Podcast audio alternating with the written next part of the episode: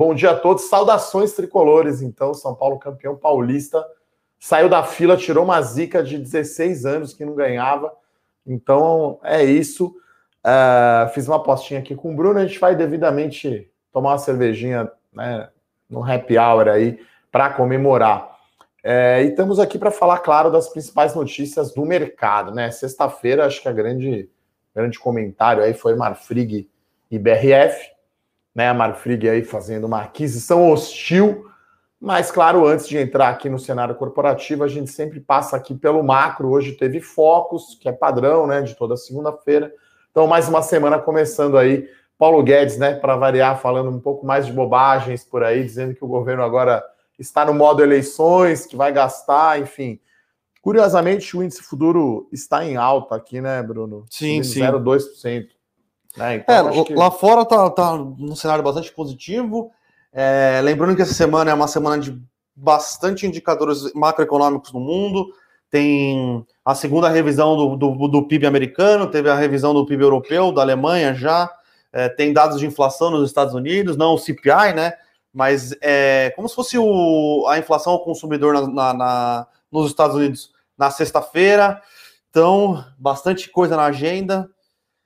E vamos nessa. Hoje é uma agenda mais forte Brasil, né? Não, lá fora, lá fora lá tá fora forte também. também. Lá fora tá forte Mas também. Aqui acho que tem bastante coisa. Né? Aqui tem PCA 15, é, aqui tem Caged, aqui tem Penad, tem é, desemprego e agenda política Aí sim, essa, essa aqui no tá Brasil tá cheia. Tá cheia. Lá na... trazer o Berê um dia aqui. O Berê estava aqui na sexta-feira junto com o Fernando, né, para falar, o nosso analista político aí, Felipe Berenguer. Aliás, foi aniversário dele ontem. Ontem, sim. Abraço ao Berê aí, fez 21 anos. Não, brincadeira. 25 anos aí. Felipe Berenguer, nosso analista político. E aqui tem questão, a PEC, a MP da Eletrobras vai para o Senado, tem amanhã na CCJ é, a, a, votação de se é constitucional ou não a reforma administrativa, é, e aí sim vai começar as discussões mais acaloradas sobre a reforma. E hoje parece que tem uma reunião entre Paulo Guedes, Rodrigo Pacheco e Arthur Lira para decidir os próximos passos da reforma tributária. É, além disso, continua a CPI da Covid, e nos Estados Unidos tem algumas coisas políticas interessantes acontecendo que os republicanos fizeram uma contraproposta no, para o pacote de estímulo fiscal, é, estímulo fiscal né, de infraestrutura do Biden de 800 bilhões de dólares.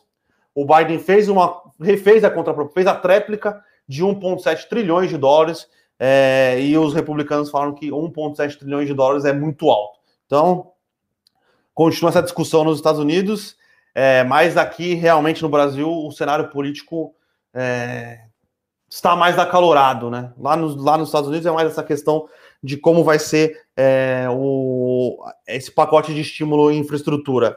É, muita coisa acontecendo essa semana. Essa semana é uma semana cheia, uma semana importante para o Brasil. É muito, muito importante a gente acompanhar a tramitação né, da, da, da MP da Eletrobras no Senado. Lembrando que o Senado tem um. Apesar da votação bastante expressiva na Câmara, o Senado tem mais quinhões dentro da Eletrobras, então vamos ver se acontece alguma modificação relevante na MP ou não. Lembrando que se a MP sofrer qualquer alteração, ela tem que voltar para a Câmara e o prazo é curto, né? A MP tem que ser assinada, tem que ser aprovada até dia 22 de junho, que senão ela caduca. Então, é, ele tá vai correndo ser correndo com o tempo. Aí, hoje é dia 24 de maio, né? A última semana aqui de maio. Então, é, semana corrida aí e claro, a gente vai acompanhar, né? E aí estão saindo aí vários fatos relevantes, eu diria, pouco usuais, né? Tava brincando com o Bruno até que em todos esses anos nessa indústria vital, essa é a primeira vez que eu vejo um fato relevante como esse do Banco Inter, né? Que deu, é, ou só Inter agora, né? Enfim, um abraço aí para os colorados, né? O Grenal ontem, o Grêmio foi campeão também. Ah, mas essa é, aí não tem mais tem mais graça, né? O Grêmio sempre tem. ganha do Inter.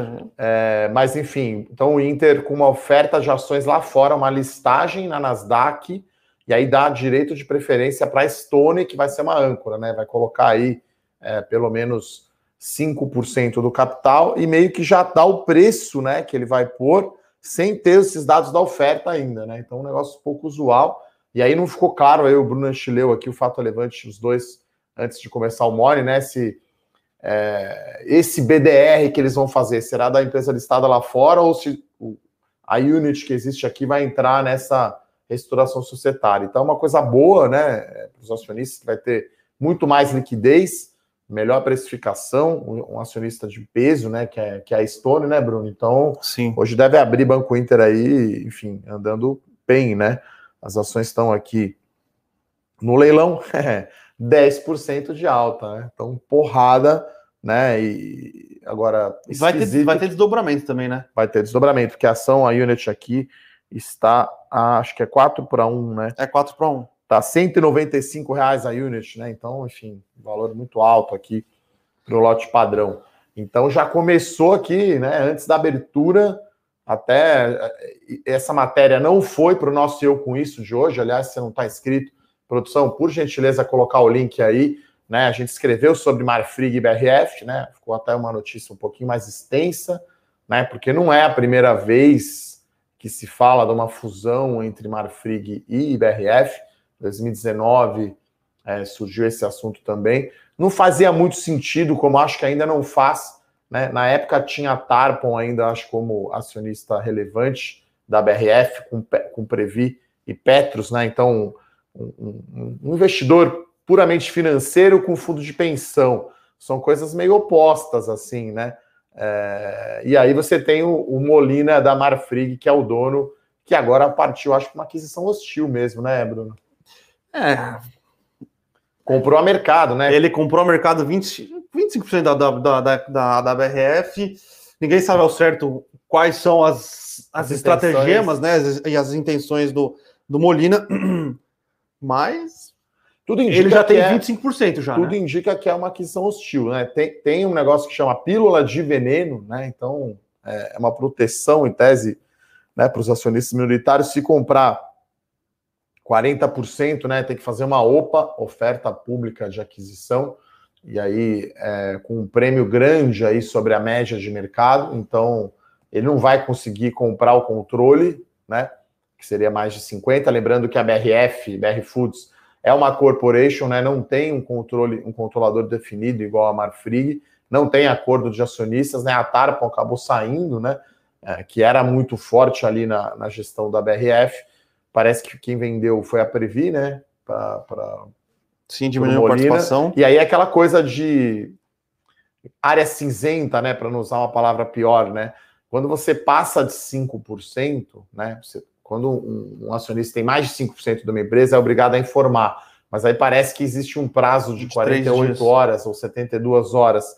Então ele comprou na terça, atingiu 5, aí atingiu 10, atingiu 15. Quer dizer, aí só na sexta que é aí que foi confirmado, né? Acho que foi a semana toda as ações da BRF aí negociando com essa forte é, boataria, inclusive as é, ações. Mas normalmente quem tem que divulgar é a empresa que está sendo adquirida, né? Não, sim, mas aí o cara acho que deve ter dado uma segurada, né?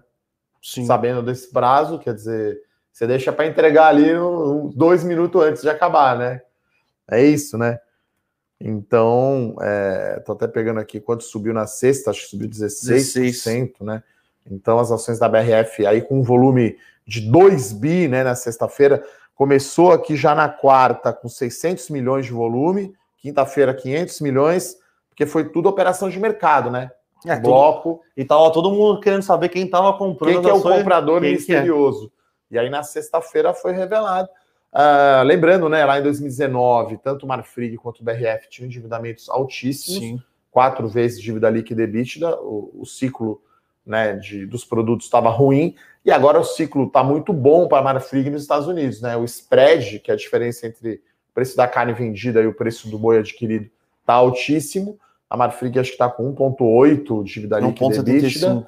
Então, é, com essa aquisição sobe um pouco, acho que para 2,2, alguma coisa assim, porque a Marfrig vai precisar pôr, opôs, né, 4,4 bi né, de reais para comprar as ações da BRF. Né? Mas a gente não vê muita sinergia. Faria sentido para diversificar um pouco, ficar igual a JBS, né? Que tem as três proteínas. Lembrando que a Seara era do, da Marfrig, era do Molina, né? Ele teve, é. ele estava endividado até as tampas, ele teve que vender. JBS agradeceu com a ajudinha do BNDES, botou para dentro e virou o que é hoje, né? Então a, a JBS hoje tem as três proteínas, né? Tem o porco, tem o frango, tem a carne bovina. A, a Marfrig praticamente só boi, né? Só carne bovina. Aí com a BRF tem o porco, tem o frango, né? Então, mas acho que é, é, esse seria o único benefício estratégico, vamos dizer assim, né? Diversificar as proteínas, porque sinergia não tem, governança corporativa também não. Então, olhando o conselho, né? Inclusive Pedro Parente é o presidente do conselho, o mandato dele vai até abril do ano que vem. A Marfrig disse que não vai fazer nada até lá, né? Que é investimento estratégico né? Uma conversinha para boi dormir, com perdão do trocadilho, né? Então, é, sabe que é uma aquisição hostil, sabe que o Molina quer controlar tudo. Até tem rumores também que ele estava estudando ir para cima da Minerva também. Sim. É, fez duas então, ofertas para a Minerva. Tá, né, acho que nunca teve caixa, né? O mundo é cíclico, né? O próprio São Paulo, campeão paulista, provou isso. Quer dizer, Steinbruck e frigorífico sempre foram endividados até a tampa Agora Steinbrück tá ricão aí, fazendo follow-on, IPO, e cheio de dinheiro, até podendo comprar a Lafarge Cimentos. E agora o Molina, acho que nunca teve a dívida líquida EBITDA tão baixa. E aí, né, mas tem que tomar cuidado com esse número, na verdade, porque esse EBITDA está beneficiado agora pelo câmbio e pelo ciclo, Sim. né? Nem sempre é assim, né? Então ele teve que gastar caixa mesmo para para comprar a participação da BRF, que é 24, 24 24, quase é quase né? 25%. É, então... Só, vamos ver, né? A National Beef continua gerando muito caixa. Se eles gerarem mais 500 milhões de dólares lá, já são 2 bilhões de reais. Dois trimestres positivos de geração de caixa da National Beef nesse patamar, que é o que tudo indica, é bastante possível, né? Dado o spread da carne nos Estados Unidos e a demanda no. no... É, com o câmbio nesse patamar. E com né? o câmbio nesse patamar, parece que vai ser na geração de caixa da National Beef mesmo que ele vai pagar esse, esse, esse investimento é, na BRF. E as ações aqui, né? Aquela história, né? O pessoal sobe no boato, cai no fato, né? Então o BRF aqui está caindo 2%, e Marfrig caindo 4%. Lembrando que a gente nunca opera evento, né? Até porque não tem como saber, né? Então, com o volume de sexta-feira, muita gente entrou no, no oba-oba, né? Quer dizer, pessoal aí, day trader e, e pessoal que fica apostando. Então, o comunicado da Marfrig é claro que eles não vão mexer em nada ainda na governança. E aí, pela regra, né, como é uma corporation, só se mudasse o conselho. Né? E aí teria que convocar uma reunião para mudar o conselho, mas aí eles têm só 25%, enfim. Você tem a, a Previa Petros, acho que as duas juntas deve ter perto de 20%, alguma coisa assim, depois da venda, né? Sim. Então você tem os dois fundos de pensão lá na BRF. Tá? Então é aquela coisa estranha de Brasil o cara quer mandar, né? Então não tem o Steinberg que não tinha ação da Uzi Minas, né? Quer dizer, uma empresa tem ação da outra. Não faz nenhum sentido. Eu já fui tesoureiro de empresa, só se você for fazer uma fusão mesmo. Quer dizer, para investir, falar que quer diversificar o caixa, quer dizer, não faz nenhum sentido, né, Bruno? Acho que é uma aquisição hostil, botou o pé lá, né, firme, 25%. Não vejo muito a sinergia a vantagem seria diversificar a proteína, porque aí você tem um ciclo indo bem. acho que foi muito claro na JBS, né? Sim. JBS, esse tri frango e porco foi muito bem. O, o, o, a carne bovina nos Estados Unidos foi bem, mas não tanto, né? Então oscila, né? Como se fosse ali um. Você tem três craques no time, então um jogo um cara vai jogar bem, os outros dois nem tanto. Sim, acho que, sim, sim, sim. Acho que seria o único benefício, vamos chamar assim, dessa dessa fusão, né, Bruno? E aí a gente tem aqui alguns dados de varejo, né? Acho que é interessante comentar esse o aumento, né, da penetração, né, o, o varejo eletrônico ganhando ganhando peso aqui no varejo total, né? Então em 2020, que foi 11%, né, da venda varejo eletrônico em relação ao varejo total do Brasil, tem um estudo aqui dizendo que vai chegar para 13% vai crescer 31%. É, né? então, crescendo bastante forte, a gente vê que as empresas. Já sobre uma base alta, né? Já sobre uma base Porque alta. Se pegasse 2019, deve ter sido uns 6, 7%. Sim, e você assim. vê que as quatro principais aí de e-commerce, elas crescem três dígitos, basicamente, ou dois dígitos bem altos. Então. É. É crescendo e ganhando participação de mercado. Né? E queimando caixa, e né? Queimando Haja caixa. caixa. Então, Mercado Livre, B2W, Via Varejo, Magalu, que talvez esteja na frente um pouco, dessas. Mercado Livre e Magalu acho que estão sim no nível mais alto, né? Aí tem Via Varejo e B2W acho que está mais correndo atrás, né? Quer dizer, porque agora que o cara pensou em omnichannel, né? Até vindo aqui para Levante, passei ali na loja, na frente da lojinha da Americanas Express, quer dizer, brincadeiras à parte, parece ali um camelô que paga que paga imposto, né? Quer dizer, fica ali Americanas Express do lado ali de uma lojinha de doces ali, que a galera compra as coisas, né? Então, é, acho que é bem relevante, sim, é, essa notícia, mas é algo já esperado, né? Que a gente já projetava isso, que, que varejo eletrônico ia, ia bombar, né? Ia ganhar espaço. Acho que algumas mudanças meio que vieram para ficar, né, Bruno? Acho que quem começou a comprar algumas coisas online, coisas não que volta, não são essenciais. Não volta atrás, né? Não volta mais atrás, né? Então, acho que facilita a vida né? É, você fazer compra online. E a outra notícia aqui é as lojas físicas, né? Tem, tem um relatório aqui da, da Cielo, né? Com a Abrace, que é a Associação Brasileira dos Shopping Centers. Então, falando, né? Participação de loja física, né? Com a reabertura.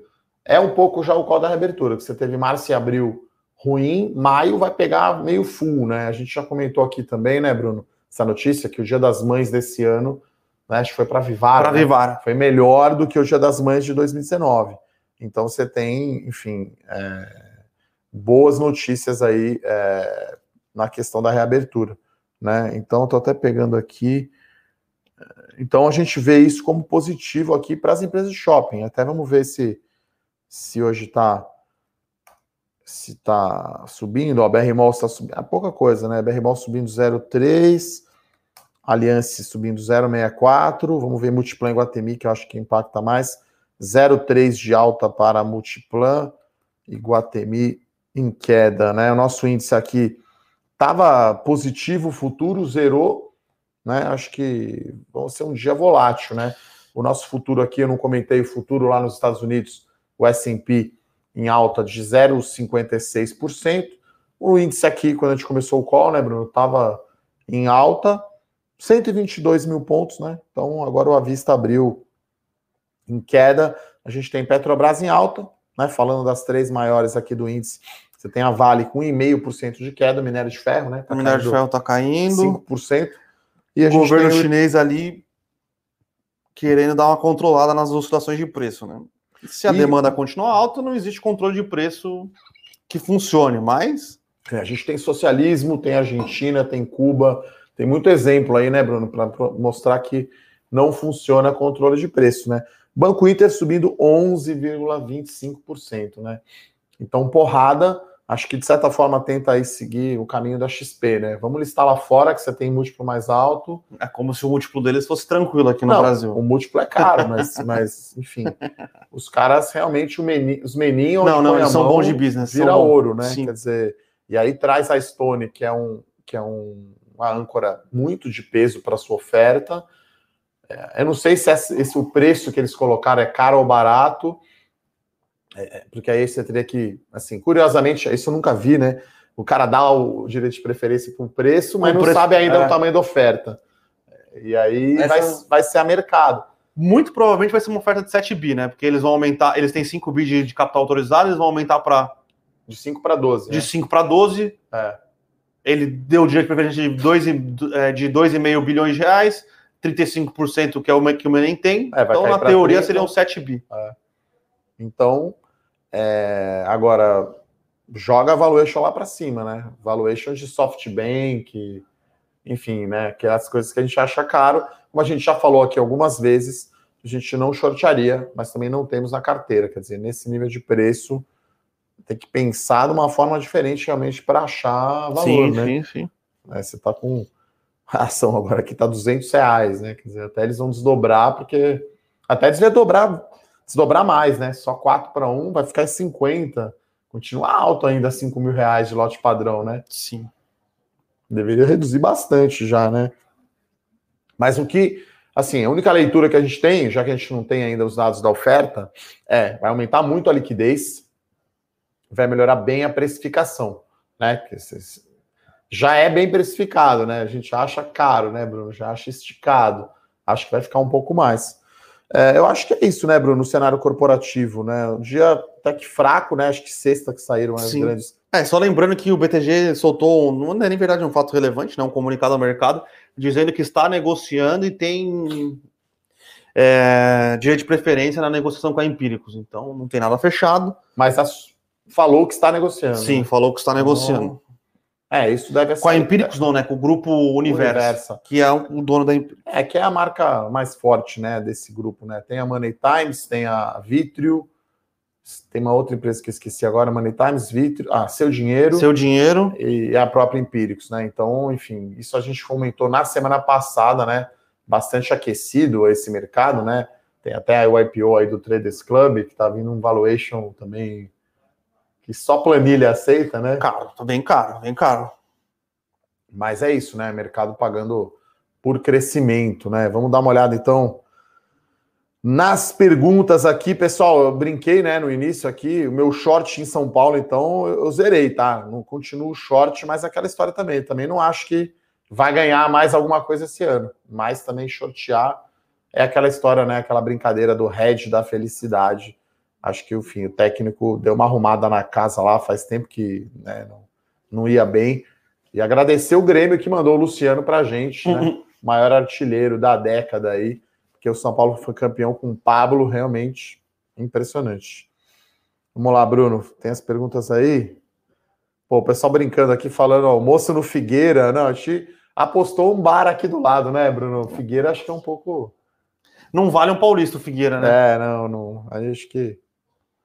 Se fosse uma Libertadores, valia. Valia. pessoal tava lembrando aqui, 2005 eu era tesoureiro da Clabin, o escritório era lá no centro, no Vale do Agabaú, era outro mundo, né? Não tinha WhatsApp, já tinha e-mail, mas era um mundo diferente, né? 2005 Sim. era outra, era 2005, outra pegada, né? 2005 ser palmeirense era triste, viu?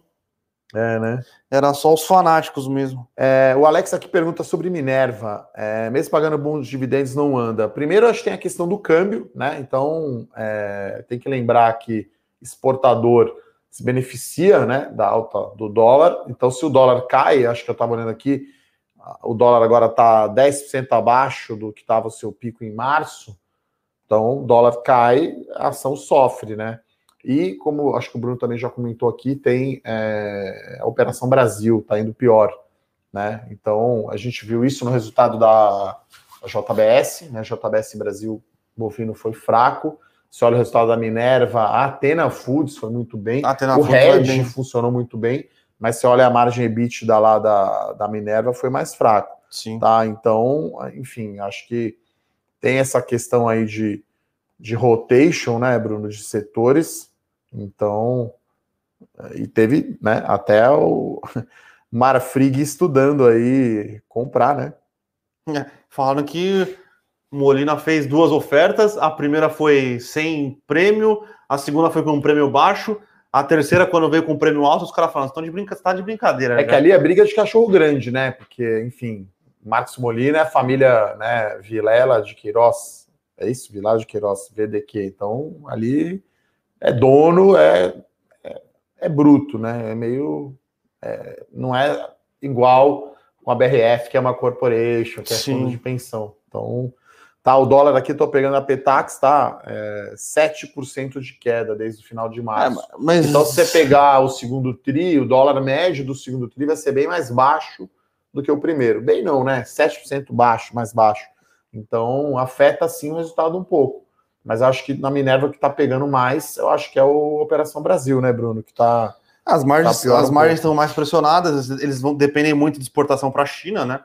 É, que é onde eles estão fazendo boa parte do seu resultado, porque aqui tá difícil de vender. Aqui é, a margem tá ruim, porque o spread está alto, né? Senão você não tá- o, o preço do, da arroba tá alta, você não consegue repassar preço, repassar preço no mercado, porque querendo ou não, ainda existem é, efeitos da pandemia e você e a renda média do brasileiro diminuiu nesses três meses do ano, né? Nesses cinco meses do ano de, de 2021. Então, onde eles estão conseguindo ganhar dinheiro é na exportação para a China e exportação para outros mercados, onde eles conseguem colocar preço e o dólar ajuda. Então, com o dólar um pouquinho mais baixo, isso já dá uma, dá uma tungadinha na, na margem, né? Mas eles têm uma operação muito redonda. A Minerva tem uma operação muito redonda. Eles funcionam como uma trading de. Eles funcionam basicamente como uma excelente, excelente trading de, de proteínas, né? Então, é, a gente acha que a execução da, da companhia é perfeita nisso. a, a JBS não precisa fazer isso, porque elas, a execução dela é diversificação é, entre proteínas e, e diversificação geográfica. A, a, Minerva faz isso porque ela depende muito mais de, da, da, América do Sul e, e da, da, do consumo interno ou da exportação. Mas ela faz de uma maneira excelente a parte de trading deles. Uma pergunta aqui do, acho que é Júnior Sucre, né? Ele tem ações da Melnick desde o IPO, né? A gente recomendou a entrada. O setor de construção civil tá mais difícil, né? Até, enfim, sai uma entrevista minha no Valor hoje, né? Sobre o setor de incorporação, né? E a gente tem até os grandes nomes, aí até Cirela tá caindo forte aí no ano, né? Acho que é uma questão agora vai ser beneficiado, né, com a reabertura dos estantes. Então, ali por julho, talvez, a gente vai ter uma ideia de prévia do segundo trimestre. Então, é, eu não sei qual o tamanho da posição aí de Melnick na sua carteira. Outra coisa que a gente sempre fala aqui também, né? IPOs, até mesmo os bons, né? A gente coloca pequeno, tá? Na carteira, né? Aqui, pelo menos nas minhas, eu tenho as posições ali 5, 10 e 15, 15, convicção muito grande. Então, IPO, no máximo, eu ponho 5 porque a IPO a companhia ainda não tem um histórico de comunicação com o mercado. Sim. É, a gente está começando a olhar, tem ainda é, é novo, né? A ação não vai fazer parte do índice ainda, você não sabe a liquidez, então é legal ser menor. É, então, se a posição não for grande, é, eu manteria, né? Melnick, também não sei aí o tamanho né, da perda, vamos ver aqui no ano quanto que está é, caindo. E a Melnick está ali, na minha opinião, no segundo pelotão ali de de, no segmento de média e alta renda, né? Acho que Cirela, Ezetec, Trisul são as primeiras ali, top 3, depois talvez tem Iven junto com Melnick, com Mitre, com Elbor, né? Dependendo ali, vaga para Libertadores, vamos chamar assim, né? E, então acho que fica um pouco mais uh, um pouco mais difícil a posição. Então, se não for muito grande, eu manteria até porque a empresa, enfim, vai bem, né? Outro mercado, né? Uma Sim. diversificação, né? Mercado ali de Porto Alegre. Então tá caindo 20% no ano. É ruim, mas também não é o fim do mundo. Até comparando aqui com o Cirela, acho que Cirela tá caindo 18, né? Tá certo que Cirela aí teve dividendos, né? Que, que compensa um pouco. Sim. Então, Cirela cai até mais que Melnick, olha que curioso. Cirela caindo 22%, e a Melnick tá caindo 20%. Tá? Então, enfim, é, lembrando que IPO, que eu comentei, tem que ter uma posição menor e acho que tem que ter um prazo maior. Você vê, o Banco Inter entrou no índice Bovespa agora, hein? Nesse primeiro, nesse, é, nesse primeiro quadrimestre. Ou foi agora em maio? Foi na virada de maio ou foi de janeiro? Eu acho que foi em janeiro. Eu acho que foi em janeiro. O Ibovespa, né? A composição dele varia três vezes ao ano, a cada quatro meses, né? Então é janeiro, maio e agosto, é isso? Setembro. Setembro. Acho é. que setembro, janeiro, agosto, mais, janeiro, mais setembro. É. Então, é, é porque oito meses dá em agosto, né? Mais setembro, exatamente. É, o pessoal que o Vinícius pergunta por que, que setor de proteína animal é um setor sempre que parece meio barato?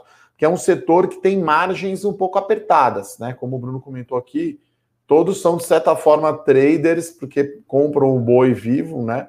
Abatem e fatiam e vendem os cortes em geografias e, e produtos diferentes.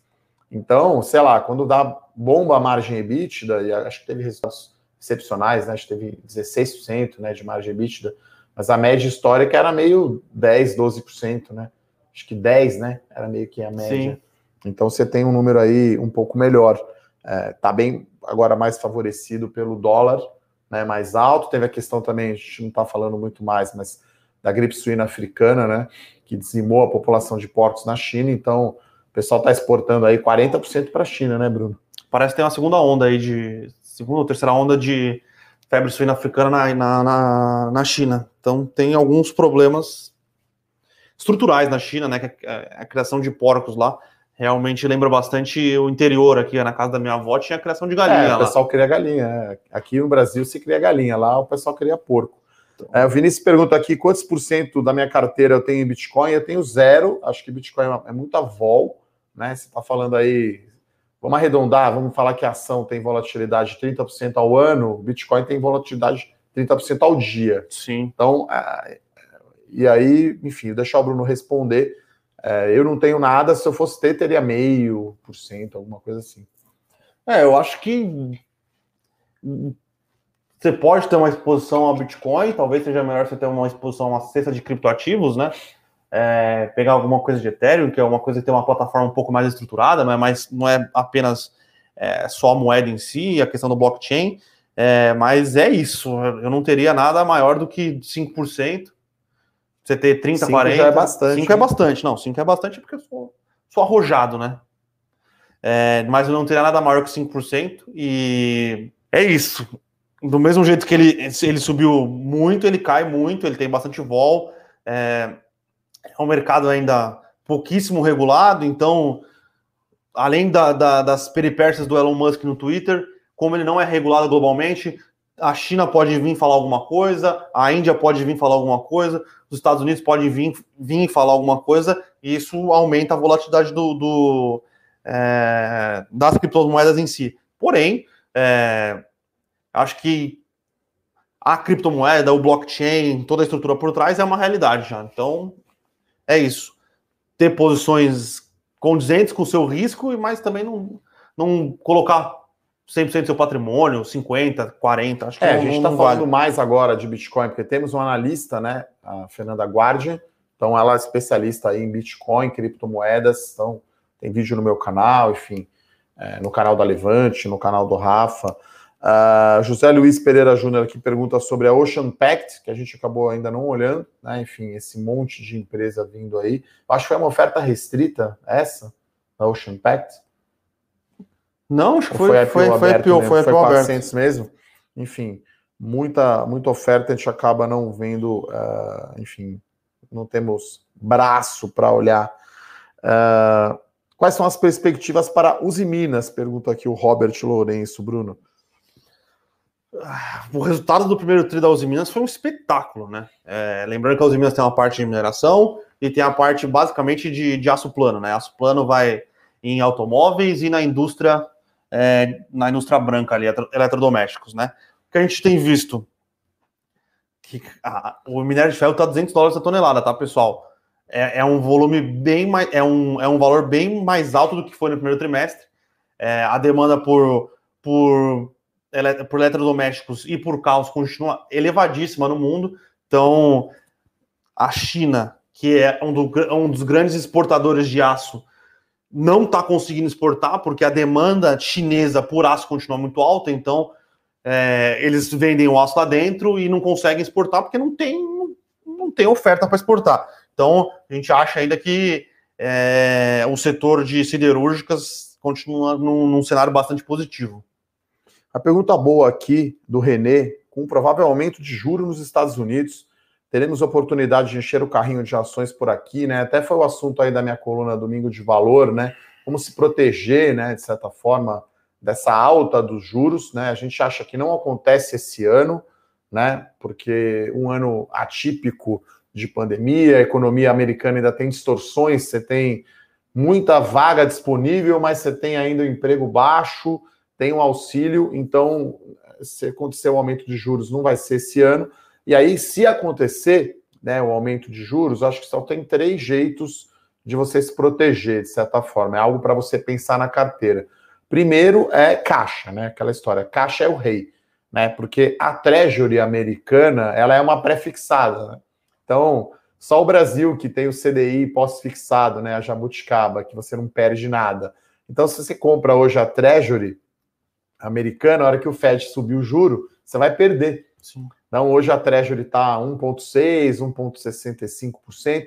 Se subir, não sei, para 2%, 2,5% lá na frente, você vai perder se você comprar a Treasury. Então, né, todo mundo lá fora está no curtíssimo prazo, né? Ou é, caixa, né? Money market, né? Inclusive tem ETFs, né? Se você investe fora, tem ETF de curto prazo de money market. Outra opção seria o ouro, né? Inclusive o ouro acho que está nos últimos dois meses, eu acho. É, Voltando para o all-time high. Em alta, né? Então o ouro é uma reserva de valor, então é, eu acho que o ouro teria aí uma valorização nesse cenário, já falei aqui, improvável esse ano de subir os juros. E a terceira, indo em ações, tá? Que o Renê está se referindo, mas aí eu iria mais para ações de valor. Né? As ações de crescimento né, como talvez VEG, Magalu, as tecnologias, né, as, as tech lá nos Estados Unidos, vão sofrer mais se subir o juro, porque aí sobe o custo de capital, né, a taxa de desconto do fluxo de caixa vai aumentar bastante, o valor dessas empresas vai diminuir. Então, acho que aí é uma boa para você virar ou pensar um pouco mais em valor e empresa que paga dividendo. Porque no limite o dividendo acaba sendo caixa, né? Você Sim. vai receber dinheiro e você vai e recompra mais ação. Quer dizer, é, é, o círculo aí virtuoso, né, Bruno? Você tem uma renda passiva, pegar esse dinheiro para reinvestir. Então, enfim, interessante aí essa, essa análise. Então, acho que, na minha opinião, tem essas, essas três formas aí de se proteger da alta dos juros dos Estados Unidos, né? Caixa, então, se está aqui no Brasil, como o CDI aqui agora está mais alto, não custa tão caro, né? O custo do carrego, como a gente fala, né? vai chegar a Selic em 5,5. Então, você deixa lá, como a gente chama, uma reserva de oportunidade, né? Deixa um dinheiro ali para comprar algo na promoção, hora que cair bastante. Você pode pôr um pouquinho em ouro, né? A gente está falando uma coisa pequena ali, 2, 3% da carteira, né? Quiser ser super seguro aí, põe 5, mas acho um pouco exagerado. E você pensar, né? É, mexer um pouco é, e ter ações de valor, né? Porque você tem que compor a carteira. As nossas carteiras aqui, acho que a gente tem uma pegada talvez mais valor do que crescimento, né? Sim. E no Brasil, acho que tem, temos poucas opções, na verdade, de ações de crescimento, né, Bruno? É, não são não são muitas, mas importante agora tem bastante BDR, tem bastante ETF. É, inclusive, finalmente vai ter o, o BDR, né? O ETF, o ETF de Nasdaq. De Nasdaq né? Então, enfim, deu, demorou, né, para ter o Brasil ainda não tinha um BDR de Nasdaq, né? Um ETF de Nasdaq, na verdade. Né? Então, o pessoal mandando aqui o parabéns pelo título do tricolor.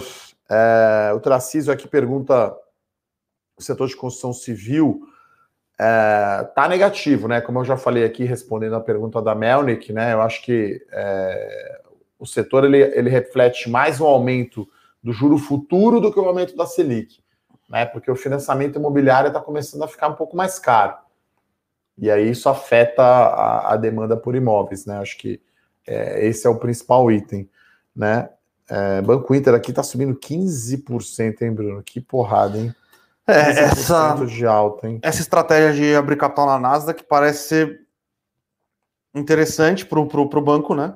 Ele vai conseguir é, valuations maiores do que ele consegue aqui no Brasil custo de capital normalmente diminui, né? Se ele quiser fazer alguma oferta, alguma emissão lá fora de bonds, de ele consegue fazer a taxas mais.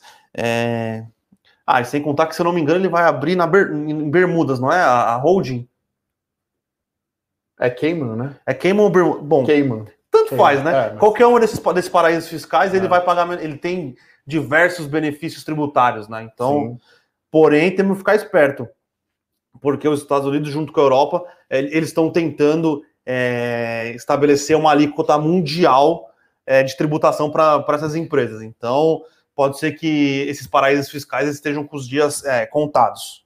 O Renê fala aqui de novo sobre ações de valor, né, com a alta do juros dos Estados Unidos.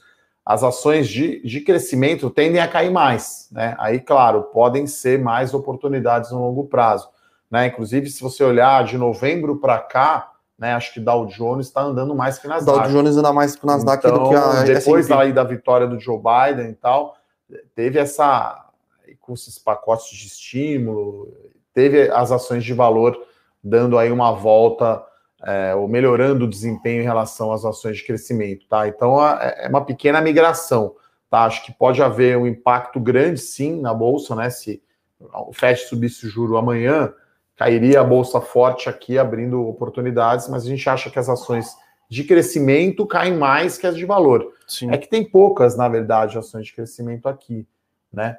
E, e tem ações até que tem a sua dinâmica própria. Pega a Sinqia, né? Mas small cap meio que o juros dos Estados Unidos não, não faz tanta diferença assim para ela, né, Bruno? Na verdade, né? Então, é... pessoal pergunta aqui, a Keren, Tecnisa finalmente será vendida? Não, não vi nenhuma notícia Eu não isso. vi nenhuma notícia sobre O- isso. Eu lembro o- que a Gafita tentou fazer uma aquisição hostil ano É. passado. O Meyer, né, pegou Covid, ficou entubado um tempo, ficou afastado bastante tempo, né, o fundador Meyer, Joseph Nigri.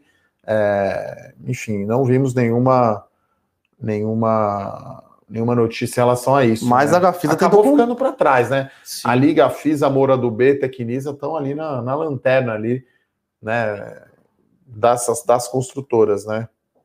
É, e aí, por último aqui, o Arcos pergunta, ter ações lá fora com essa alta de juros. Eu acho que ter ações fora é uma diversificação, para você não depender só do Brasil. Porque, assim, na minha opinião, até foi perguntado aqui, não lembro quem, eleição ano que vem é um risco gigantesco. Né? Então, você vai ficar só no Brasil, tendo tanta opção fora, né? Quer dizer, tem, o mercado lá é tão maior, você vê, olha quanto está subindo aqui as ações do Banco Inter, só porque ele vai listar na Nasdaq. Tem companhias aqui que a própria JBS tem um plano de listar lá fora Sim. vai valer muito mais, né? Quer dizer, aí aqui, né, a gestão aqui do, do Inter, né, o Menin está criando valor, quer dizer, está colocando numa bolsa que tem uma listagem, um preço mais alto, né, Bruno? Digo, é melhor precificado, tá? Então, a gente acredita, sim, é, que vale a pena, assim, investir fora, né? Inclusive, as nossas, nosso, a nossa carteira, portfólio Total Return, já pô, faz tempo, Sim, desde, o, seu desde o começo. já tem BDR, quando tinha praticamente só IVVB11, vai como opção, né? A gente já tinha ouro, né? Já tinha dólar na carteira, quer dizer, precisa ser- ter essa diversificação. Não dá para ficar só com o Brasil, né, pessoal? E agora tem muita opção, né? Acho que o que aumentou de oferta aí com XP, BTG, todas as corretoras assim de fundos, né? Você tem Fundos, tem ETFs. FOF de multimercado fora. Você teve fundo agora da Dinamo de Ações Globais, quer dizer, antes você tinha praticamente só o BDR, né? Eu lembro, até entrava na XP lá, era isso. O Western Asset, aliás, excelente, né? Um dos melhores fundos, talvez, mais antigos e maiores e tradicionais, era a única opção praticamente para investir. Agora tem uma muita oportunidade, né, Bruno? Tem muita Sim, alternativa sim, interessante. Ah, o William aqui pergunta de log, que também é da família Menin, tá? É, ela tá um pouco mais de lado a ação por conta dos juros, né? E ela ficou de lado também porque ela ia fazer um follow-on e acabou cancelando, né? E esse follow-on é para financiar o crescimento lá, o todos por 1,4, né? Que é 1,4 milhão, milhão de metros quadrados aí de galpões industriais, né? É, não é só industrial, né? É galpão logístico em geral. Então, acho que fica de lado, né? Acho que tudo que é property, o Bruno que tem a carteira de fundo imobiliário que sabe bem, é o juro futuro que manda, quase, né? Às vezes o, o fundo está entregando um resultado melhor, mas se tem a curva de juros abrindo por um motivo X, né? Obviamente hoje temos aqui juro abrindo, né? Sim. deu uma zedada aqui. Não é que não, né? Agora tá 0,23 de alta. Temos queda no dólar, então tá Banco Inter aqui puxando o Ibovespa para cima hoje, né? 16% de alta, né? Cara, Banco Inter e e-commerce, né? Banco Inter, Magalu, Via Varejo, lojas americanas, Todas estão B2W, subindo forte. todas estão subindo forte. Então, vamos ver se tem mais alguma pergunta, né, Bruno? Acho que é isso, né? Hoje é o dia de assistir o programa do Neto, assistir todas as mesas redondas possíveis, né? Que pode Não, ser o não, ponto não. alto Hoje- aí do São Paulo no Hoje ano. eu não então vou assistir o Neto, não. Não vai assistir? Não, não. Não vai? O Neto eu só assisto quando o Corinthians perde. É engraçado, né? É, o Robert aqui pergunta de Alibaba, né? O Alibaba, enfim. A gente até escreveu hoje, né? O Fernando Sim. Martim, que é o, o nosso especialista de ações, né? na- do investimento global, né? Então, é, falando do cloud computing, tá? Então, enfim, tem, tem depois dá uma, uma lida na notícia completa, né? Nosso Com Isso você pode baixar para para receber gratuitamente. Então, deu uma desacelerada né, no cloud, pelo que eles estão falando aqui, né, com o aumento da concorrência. Né, então, foi só 37% de crescimento. Então, foi interpretado aí como uma má notícia, né, É. Bruno? Porque desacelerou né, é, o seu crescimento ali no cloud computing. Então, a Alibaba aí negativa né? Mas já, segundo aqui, o Fernando acha que já está no preço, né? Já está precificado esse essa desaceleração, né? Lembrando agora, enfim, tem também ADRs, né? Da PABA, né? Então, acho que esse é o, é o ponto. Tem mais alguma saideira aqui? Ah, o Vinícius pergunta, Banco Inter, quando vai estourar essa bolha? Eu acho que não chega a ser uma bolha, né? Porque acho que bolha ocorre, é um fenômeno mais de massa, né? Até tem um livro né, bem interessante que é, como é que é? Popular Delusions and the Madness of Crowds, que são, então, desilusões, né, ou ilusões populares e a loucura das massas, né? Uhum. É um uhum. livro que é uma viagem, mas fala de bolhas, fala lá da, da, da, da mania das tulipas na Holanda. Então, assim, acho que acontece bolha é, em mercados grandes, né, com muita gente. Numa ação acho que não é bolha. Pode ter fraude, né? Teve a GX, teve IRB, teve PDG, enfim. Mas acho difícil ter bolha. Pode ter um valuation que é fora do normal, que não é razoável. A gente só lembra Cielo, né, Bruno? Que caiu 82% do seu valor de mercado desde o topo, né? A Cielo vale hoje 10 bi, tá valendo 82% menos do que ela valia no seu auge, quando ela, né? dominava o mercado sozinha junto com a Redcar do Itaú, né? Então, Cielo e Redcar foram aí as grandes, tá? Então, é... não acho que seja uma bolha aí no Banco Inter, acho que é só um valuation que nos parece alto. alto. A gente olha aqui o relativo, a gente está olhando uma carteira, né? A gente não está olhando só uma bala de prata ali, uma empresa e um setor para olhar, entendeu? Então, olha o múltiplo de BTG, poxa, parece bem mais razoável. É, próprio Itaú, parece de graça, né? Se você, Sim. Você, você compra Itaú, vai ter, tá, tá, uma certa novela, né? Mas vai ter a XP parte lá dentro, né? Agora, os caras parece que criaram realmente uma jogada genial, né? A gente não entendeu direito ainda a oferta, como vai ser, dizer, nem tem, né, os dados da oferta. Não tem os dados ainda. da oferta, a oferta tem que ser aprovada, porque eles já estão no limite do capital é, capital é, autorizado, né, que é 5 bi, então eles têm que aprovar isso para depois fazer a oferta e na oferta ele ceder o jeito de preferência dele para a Estônia. E aí ele vai lançar uma holding lá em Cayman, que vai ser listada na, na Nasdaq, que a gente não entendeu se essa holding vai ser a participação dos menins na, no Inter ou se essa holding vai ser.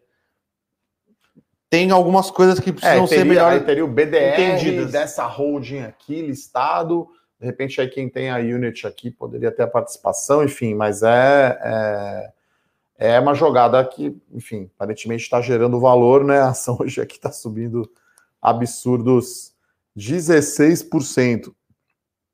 A pergunta aqui do Denis, é, qual o shopping que está mais barato, né, o mais descontado? Né, me parece BR Malls e Aliança. Depende da projeção, né? Depende do ano, né, que você está olhando, mas olhando ali, acho que Aliança e BR Malls, né? Que são mais classe C, né? Porque a Iguatemi e a Multiplan, eles têm uns portfólios mais resilientes, né? Uhum. A classe mais alta é, segurou mais, né? Tanto que a gente viu, né? Aquela TNG, né? Então, né? Tem, tem história difícil aí no varejo físico, né? A gente viu essa melhora agora da retomada, né? As vendas, as lojas, né? As vendas das lojas físicas puxando os dados em maio mas teve a TNG aí que, que tá numa situação de, é, muito. Pediu recuperação Pediu judicial. recuperação né? judicial. E o que a gente conseguiu ver, né, é que as, as lojas em shoppings, que normalmente lojas em shoppings são lojas que têm é, um poderio financeiro maior, e as grandes redes, né? Porque as grandes redes conseguem oferecer mais, é, mais parcelas, então elas têm uma. Por ter mais acesso bancário, o funding, elas conseguem trabalhar melhor, né? Com, com um número de parcelas aí para os seus clientes. Então, é, a recuperação já é desigual, o varejo físico talvez tenha, tenha sido um dos que ficou mais para trás, varejo físico e shopping, mas é, é ainda desigual dentro do, do setor, né? Com as, as maiores redes conseguindo se recuperar mais rápido do que as, que as menores, e no final das contas, as menores são os maiores geradores de, de, de emprego e renda, né? Porque a participação delas é grande, é gigantesca e elas empregam bastante gente. É, o varejo de vestuário eu acho que acaba sofrendo mais, né? Porque, enfim, é, você tem que experimentar, as pessoas não estão saindo, não estão viajando, então o vestuário eu acho que realmente é o que é o que pega mais. Acho que é isso, né, Bruno? Sim. Então, o pessoal falando aqui, o, o, uma mensagem aqui de um palmeirense falando, né? O Felipe aqui viu os números, deu os parabéns. Realmente o São Paulo levou a sério o Paulista, né? Por isso que acho que conseguiu ganhar, né? O Palmeiras levando a sério a Libertadores, e o São Paulo levou a sério o Paulista. E aí talvez tenha sido a decisão certa no curto prazo, né? Ficou com um título que não tinha muito tempo, o time tá bem, de repente os caras ficam mais animados lá, de repente faz um bom papel até na Libertadores, mesmo ficando com campanha pior, né? Vamos ver na hora do sorteio ali, né? Que joga os oito primeiros com os outros. Os é, sorteio. Oito com oito, né? Então o São Paulo tá na parte de baixo ali da tabela já podia ter um Palmeiras São Paulo já, já logo nas oitavas, para tirar é, limpo. Aí ficava bom, hein? Aí dá para dobrar a aposta. Para tirar limpo. É, então, enfim, porque o jogo realmente foi decidido no detalhe, né? É aquela coisa do futebol, né? Teve um jogo Palmeiras e São Paulo que foi gol do Palmeiras batendo no Luan, né? Um chute, não sei de quem, desviou o gol do Palmeiras. Aí, aí teve a volta, né? E bateu no, no, no grande Felipe Melo, né? Simpatia em pessoa enfim, né? Não acho que deveria ser titular do Palmeiras, na minha opinião. Mas eu também enfim. acho que nem. Então o futebol tem disso, né, pessoal? Dá voltas. Hoje eu estou aqui animado aqui, fui surpreendido pelo meu São Paulo que ganhou o Campeonato Paulista, saiu da fila. Uh, o pessoal pergunta aqui sobre preços, né, é, específicos de ação, né? A gente comenta aqui no Monicol mais notícia, tá? É, impacto, né? A gente, claro, faz conta aqui do preço justo da ação, a gente tem aqui algumas recomendações que são abertas, a gente dá o até que preço comprar, né? Mas isso depende muito do valuation e das projeções, nem tanto assim cravar o número, né? Então, é, para saber, né, exatamente se volta aqui, ele pergunta de Suzano, se volta a 78 reais, aí é a conta do preço justo, é a chamada margem de segurança, né, Bruno? A diferença entre preço justo e o valor de mercado. Quanto maior for essa margem, né, mais, mais valor aí você vai ter ao comprar essa ação. Acho que é isso, né, Bruno? Fechar sim, a conta sim. aí. É, então, o Inter aqui subindo 15%. Nosso Ibovespa aqui, olha só, em 123.400 pontos, hein? Dólar em queda. É um dia positivo. Petrobras aqui tá, tá andando. E o varejo também, é, principalmente o varejo eletrônico, indo bem, né? Acho que o varejo que está puxando essa, movimentação. E Sim. Marfrig e BRF caindo, né? Depois da, da boataria aí da semana passada, né? Natural devolver um pouco, né? Com Até certeza. quem ganhou, né? 16% de sexta-feira. Ah, ainda e... que a BRF esteja caindo aqui 3, está ganhando muito, né? E lembrando que, querendo ou não, a, a mesa da, da Marfrig foi genial, porque comprar 25% de uma ação e, fazer, e a ação só subiu 20%, ela subiu acho que 20%. É, subiu pouco. Foi ah, eles um conseguiram trade, ficar né? no, no, low profile ali, né? E Parabéns fizeram, à mesa da Marfrig. Fizeram bloco, enfim, deve ter planejado isso e conseguiu executar com maestria, né? Sim. Foi realmente um belo call aí de tesouraria e de mesa da Marfrig, né? E comprando ação, porque é isso, né? Teve que comprar via corretora, como qualquer investidor normal aí, né? O caixa da empresa sendo usado aí para investir nas ações da BRF, né? Sim. Então é isso, pessoal. Gostaria então de agradecer a todos aqui. Excelente semana. Saudações tricolores. Um abraço. Bom dia. Tchau, Valeu. Tchau. Para saber mais sobre a Levante, siga o nosso perfil no Instagram arroba levante.investimentos. Se inscreva no nosso canal do YouTube Levante Investimentos. E para acompanhar as notícias do dia a dia e mais sobre a Levante, acesse nosso site levante.com.br.